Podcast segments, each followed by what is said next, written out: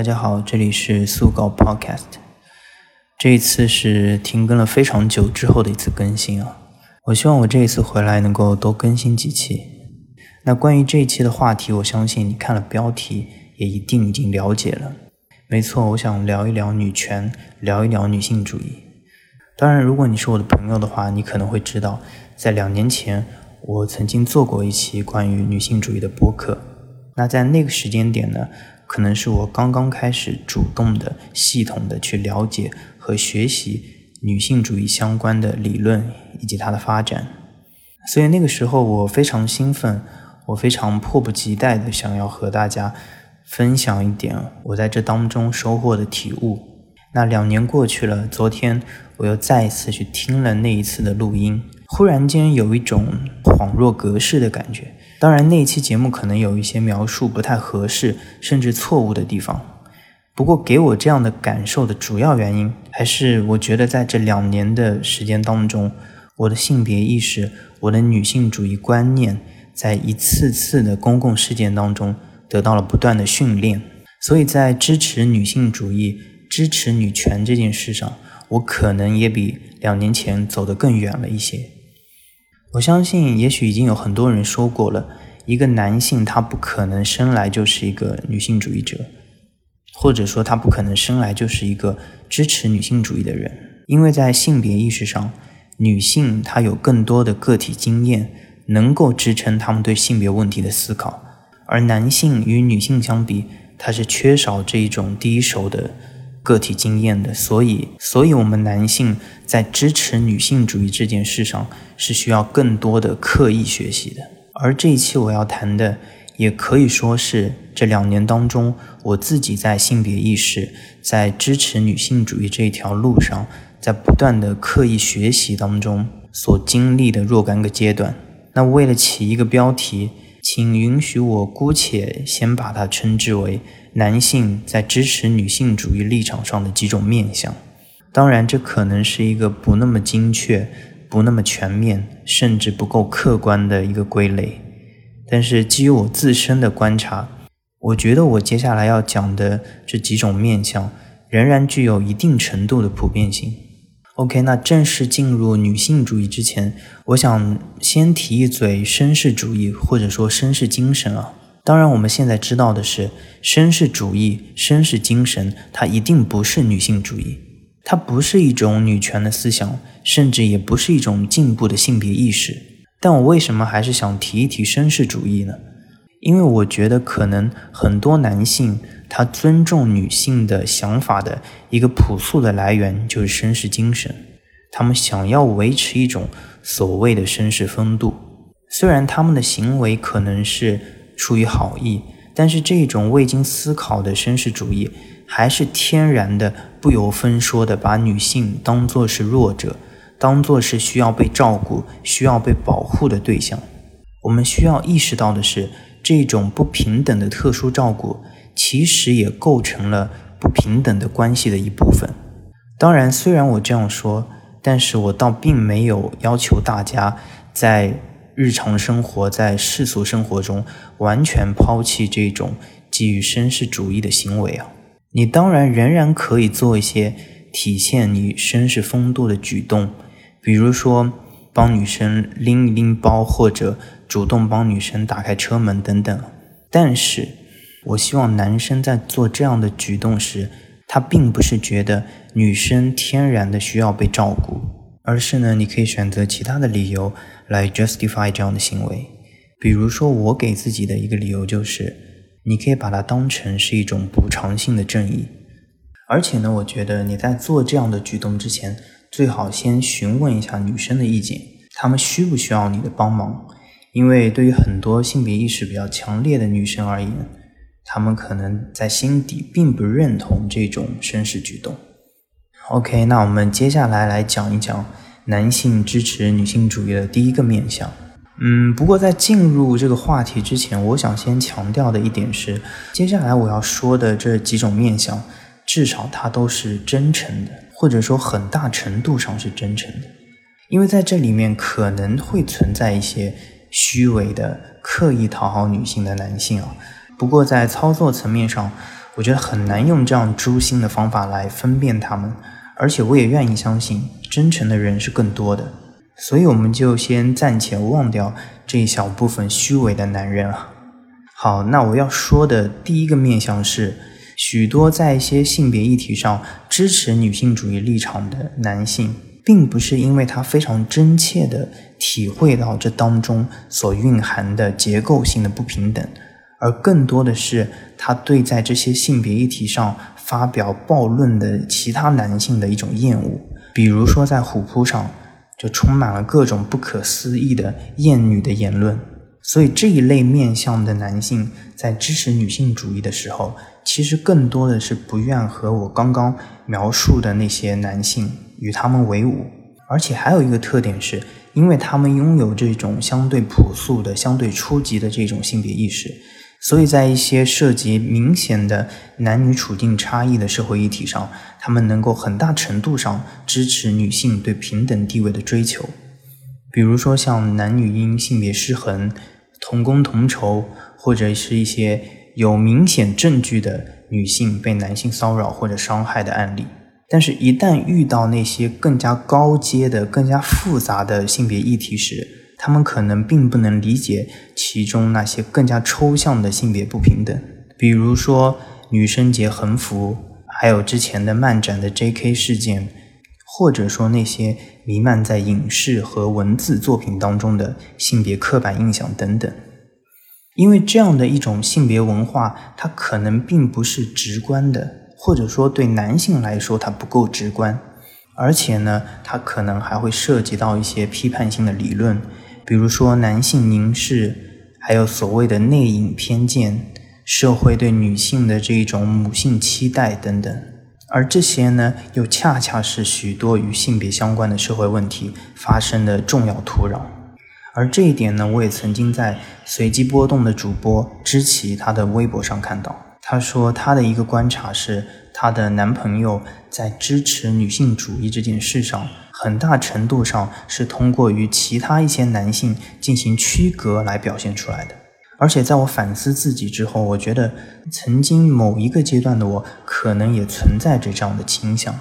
那如果我们在支持女性主义的时候，仅仅停留在这一个面向的话，当面对一些更复杂的性别议题时，可能你难免会在某一个时刻生出类似于像“这也能打拳”这样的疑问。一个重要的原因可能是我们缺乏对女性主义的了解，缺乏对女性主义相关理论的学习，所以你无法看到那些不够直观的抽象的性别不平等。而对于刚刚提到的这也能打拳类似的疑问，我觉得周旋义他给出过一个非常直白的回答，他是这么说的：回应污名化，如果可以的话，最好的方式是承认。比如说，万物皆可女权，其实没有必要辩解，因为这是对的。因为一种革命性的思想出现的时候，不能只讲它本身有多重要，更是要借此重新审视其他所有的知识领域。因为人类迄今为止几乎一切的文明成果和意识形态，都是建立在把全部人口中的半数当做第二性的基础上。当你意识到这一点之后，不对生活中经常出现的惯性思维做全盘的反思，你觉得这对吗？当然，在这其中可能会出现一些过度的解读，但是我们应该对此理解。而且除此以外呢，我可能也想说一句：我们人类之所以能够站在巨人的肩膀上，一个非常重要的原因就是我们能够从前人停下来的地方重新出发。但是这也给我们所有人提了一个新的要求。你必须不是那个还留在原点的人，你必须站上那一条新的起跑线。所以，希望我们都可以主动的去学习、去阅读、去思考，这是非常重要的。OK，那接下来我要说一说男性在支持女性主义上的第二个面向。当然，这种面向可能还可以对它再细分，但是我姑且先把它总结为一种沙龙式的、理中客式的。聚焦于理念的女性主义立场，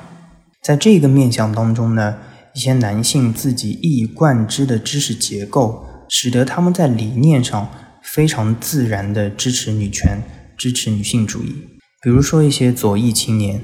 而且一般来说呢，他们大都拥有相对不错的人文素养，对于女性主义的理论、女性主义的历史也有一定程度的了解。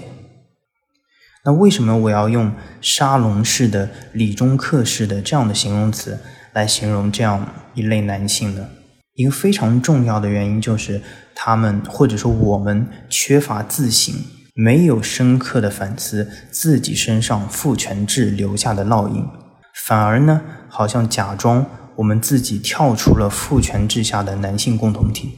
在这种情况下呢？这一类面向的支持女性主义的男性，在介入性别议题的过程当中，很容易患上一种可能稍显有一点自恋的这种智者病。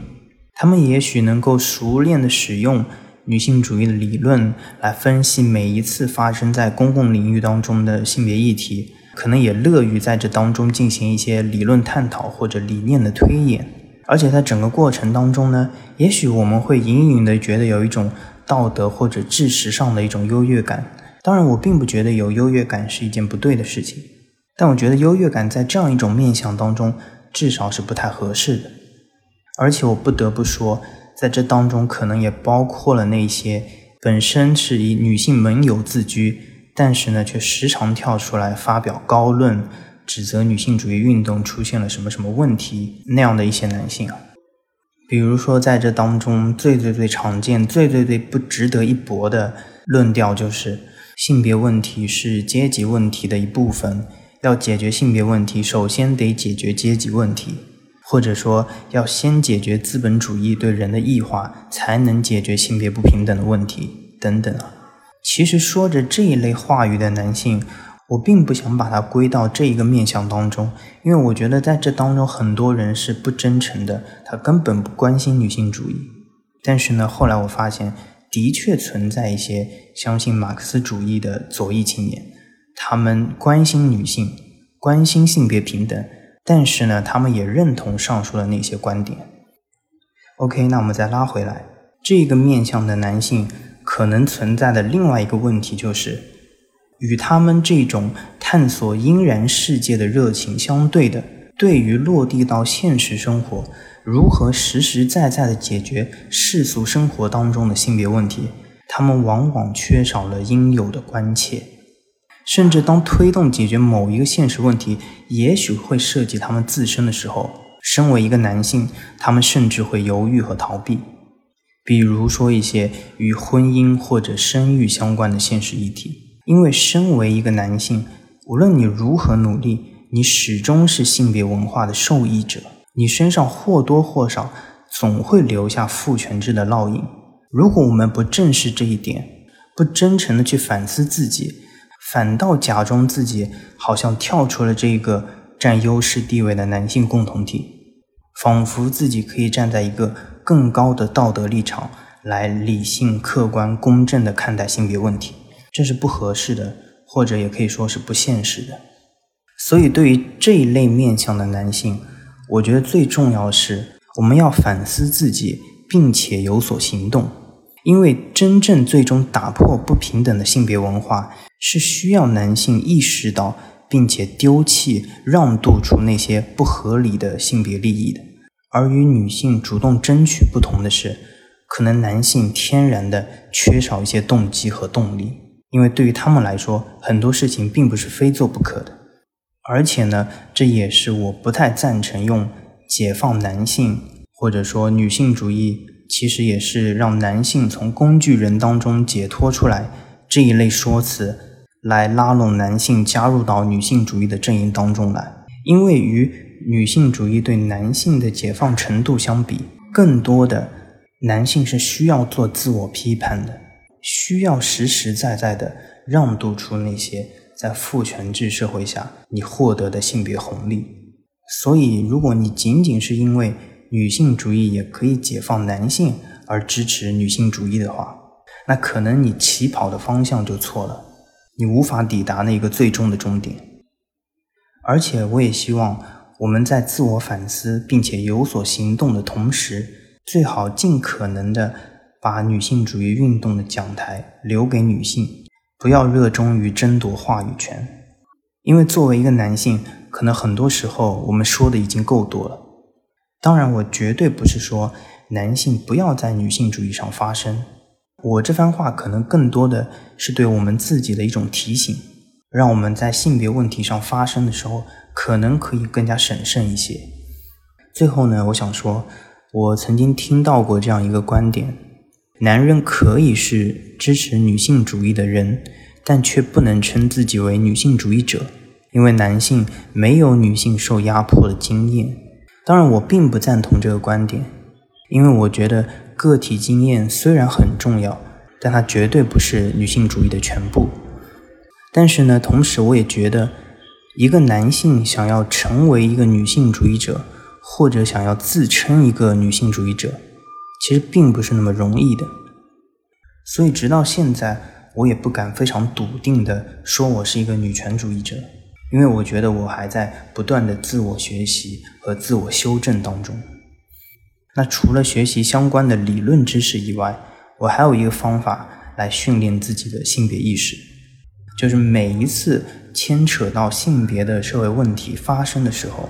我都会主动的、尽可能的把自己还原到当事人中的女性角色上。当然，很多时候或者说大部分时候，你可能是没有办法百分之一百的共情的，但这种长期的自我训练。也许会逐渐让你意识到，你原有的性别观念中存在着一些不合理的地方，同时它也有助于你更加温和的去看待这些性别议题。最后的最后呢，我想推荐大家去看一篇名叫《男人可以为支持女权主义做到的三十五件实事》这样一篇文章，